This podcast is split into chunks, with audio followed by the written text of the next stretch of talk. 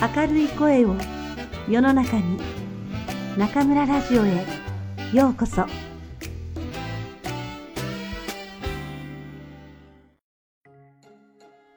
晚上好，欢迎收听中村电台。今天中村老师为大家朗读的是来自日本的小说家江国香织的一篇非常有意思的短篇小说《南园小区 A 号洞》，一起来听听吧。 南ヶ原団地 A 号棟江国香織自由題で書かせた作文の採点をしていたら、こういうのがあった。同じ団地に住む三人の子供の書いたもので、どれもとてもおかしくて、そのくせ妙に切実なのだ。幸い、私は子供の作文に、隣の芝生は青い、などと、死活めらしいコメントをつける神経を持ち合わせてはいないので、三つの作文それぞれに大きな花丸をつけておいた。叱られたこと。四年二組、大島かな子。一週間くらい前、私はお母さんに叱られました。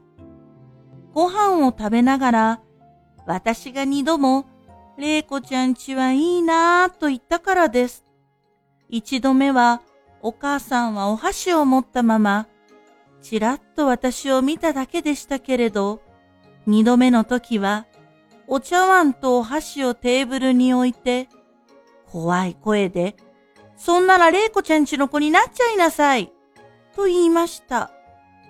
私はテーブルに並んだ玄米ご飯と海藻サラダと冷ややっこを見ながら、心の中で、そんなことできるわけないじゃん、と思いましたが、黙っていました。私はちょっと太っています。体重が54キロあります。背は145センチなので、お母さんが壁に貼ったチャートで見ると、太りすぎというオレンジ色の部分に入ります。その上の赤い部分だと肥満で、私は肥満じゃないからまあいいやと思うのですが、そう言うと、お母さんはすごく怒ります。一体誰のために毎日面倒なカロリー計算をしてると思ってるの？とつぶやいてため息をつき、きっと大人になったらお母さんに感謝するわよと言います。私はお母さんがどうしてそんなに私を痩せさせたいのかわかりません。春休みには母と子の減量道場というところに行きましたが、私は3キロしか痩せなくて、それもすぐ戻ってしまったので、お母さんはがっかりしていました。お母さんの方は痩せる必要がないのに、この道場で2キロ痩せてしまって、どうしても元に戻らないそうです。玲子ちゃんは私ほどじゃないけれど、やっぱりちょっと太っています。背は私と同じくらいで、体重は50キロです。でも、玲子ちゃんのお母さんは全然気にしていなくて、玲子ちゃんは何を食べてもいいそうです。学校の帰りにアイスクリームを買って食べたりしています。しかもダブルのです。壁にチャートも貼っていなくて、体重のグラフもつけなくていいそうです。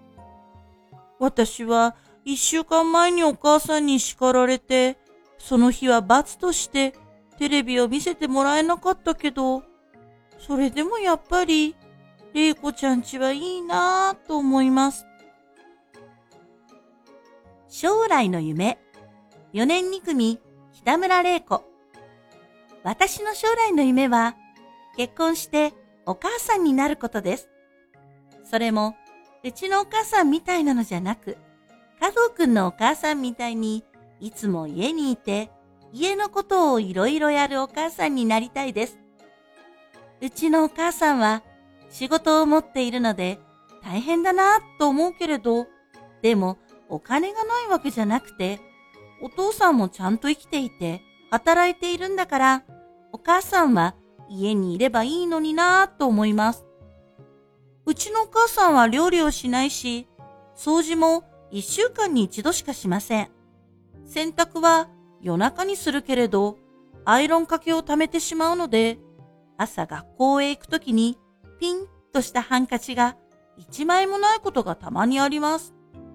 うちではご飯は中学生のお姉ちゃんが作ります。お姉ちゃんはカレーやシチューが得意で、そういうのは案外美味しいですが、いつもは冷凍コロッケとか、冷凍一口カツとかが多いので、ちょっと飽きてしまいます。加藤くんのお母さんの趣味はお料理だそうです。遊びに行った時、お母さん本人がそう言っていました。私はそれを聞いて、心の底からびっくりし、加藤くんは運がいいなぁと思いました。加藤くんのお母さんは4種類の料理教室に通ったことがあるそうです。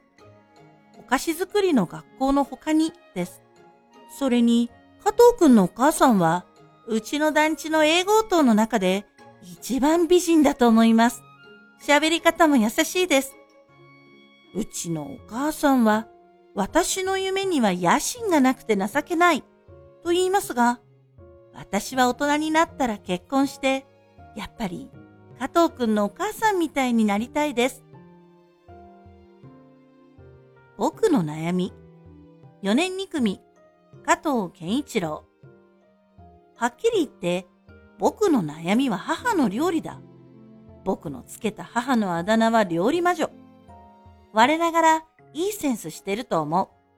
彼女はまさしく魔女なのだ。理性では対抗できない世界にいる。だいたい食べ物に固執するなんて考えが古いのだ。食事というのは体に必要な栄養を摂取するための作業だってことをちゃんと認識してほしいものだ。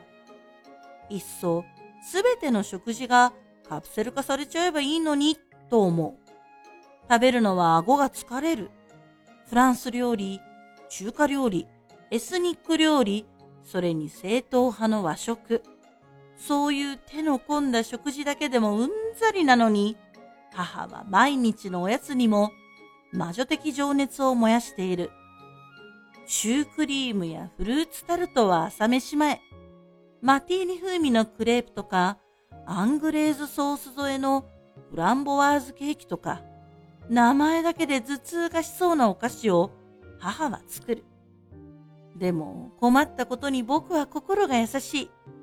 母がいそいそと僕の部屋にやってきて、ケンちゃん、おやつよ、と言ったりすると、どうも断りづらいのだ。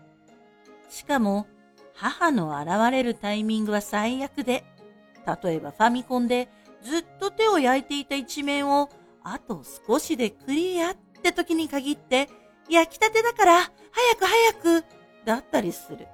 僕はゲーッと思う。そしてさらにゲーッと思うのは、僕のこんなけなげな息子ぶりにもかかわらず、例えば、僕が悪魔のように甘いエンジェルチョコレートマシュマロムースを一口残しただけで、男の子はつまらないわね。などと母がしょんぼりすることだ。挙句の果ては、あなたも玲子ちゃんくらい食べ物に興味があればいいのに、と来る。冗談じゃない。僕をあんなに太らせる気だろうか。その点、大島のうちはいいなと思う。少なくとも母親に理性がある。カプセル化された食事は無理でも、うちの母もせめて玄米食にするくらいの90年代的意識を持ってほしいものだ。